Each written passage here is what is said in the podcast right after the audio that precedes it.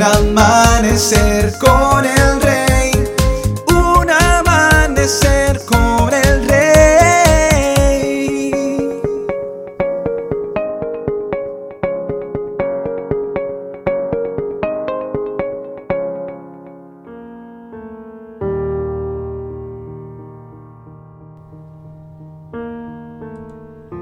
Muy buenos días y bendiciones para todos. Dice la palabra Pablo, no temas, porque ciertamente serás juzgado ante César.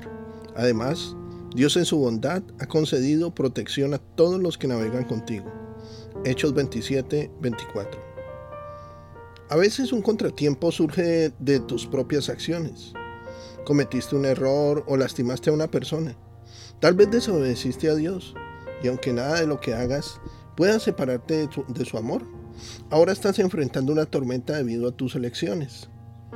Sin embargo, a veces las tormentas que enfrentas en la vida son causadas por las malas decisiones de otras personas o incluso por sus pecados. Hechos 27 nos da un ejemplo dramático de sufrir un contratiempo causado por las elecciones tontas de otras personas. Pablo ha sido juzgado injustamente por delitos que no había cometido. Era ciudadano romano y tuvo la oportunidad de apelar al César, lo que significaba ir a Roma. De camino a Roma, el barco de la prisión que transportaba a Pablo se encontraba en medio de una tormenta.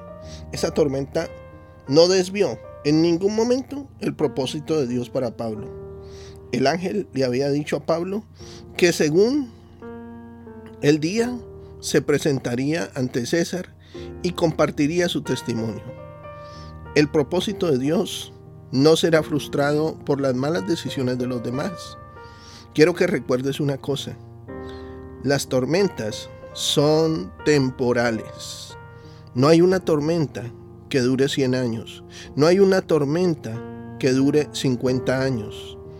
La tormenta en tu vida no tiene que desviar el propósito de Dios para ti. El propósito de Dios es mayor que cualquier contratiempo que atravieses. Dios siempre tiene el control. Él no responde ante nadie. Proverbios 19:21 dice, el hombre hace muchos planes, pero solo se realizará el propósito divino. Querido amigo y amiga, Dios no necesita un plan B para tu vida. Atravesar un contratiempo ya sea por tu culpa o de otra persona, no significa que el propósito de Dios para ti esté arruinado. Dios vio venir el desastre y es más que capaz de adaptarlo a sus planes. Cuando la decisión de otra persona pone tu vida de cabeza, Dios usa esto para su gloria. Cuando el error de otra persona te pone en una situación difícil, Dios lo resuelve de todos modos. Cuando sientes que has perdido todo, Dios hace lo impensable, hace lo increíble. Dios hace lo que es inusual para que tú puedas salir victorioso y que todos digan, Dios hizo lo imposible. Quiero que me acompañes en esta hora a hacer una oración. Amado Señor y Dios Todopoderoso, Venimos ahora ante ti, Señor, para darte gracias, Señor, por tu infinito amor y tu gran misericordia. Reconocemos, Señor, tu soberanía. Reconocemos, Señor, que muchos son los planes que hay en nuestra mente, en nuestra cabeza, en nuestros sentimientos. Muchos planes en nuestro corazón. Pero sabemos por tu palabra que solamente el plan tuyo se realizará. No hay nada que detenga tu propósito en nuestras vidas, Señor mi Dios. Padre, gracias porque hoy sabemos que aunque la situación que estemos atravesando esté difícil, tu propósito está allí, inamovible. Tu propósito se va a cumplir en nuestras vidas. Tú lo dijiste y así se hará. El plan que tú trazaste para nosotros se cumplirá. La palabra que tú decretaste para nuestras vidas se cumplirá. Hoy callamos toda voz contraria.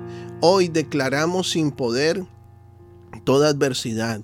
Y hoy le hablamos a la tormenta y le decimos, calla, enmudece. Y declaramos, Señor, que el mar se calma y la tormenta cesa. Padre, gracias por la bonanza que viene. Gracias te damos, Señor, porque sabemos, Padre Celestial, que tú, amado Señor, a los que amas, todas las cosas les ayudan a bien. Gracias te damos Gloria y honra sean a ti, en el poderoso nombre de Jesucristo de Nazaret. Amén. Dios hoy ha hablado a tu corazón, ha edificado tu vida. Sé de bendición para otros y comparte este mensaje. Nuestros contenidos ahora también podrás disfrutarlos en Facebook, Spotify o en YouTube, como Un Amanecer con el Rey. Que tengas un excelente día lleno de bendiciones. Te habló tu pastor y amigo Emanuel Cortázar desde el condado de Orange, en California.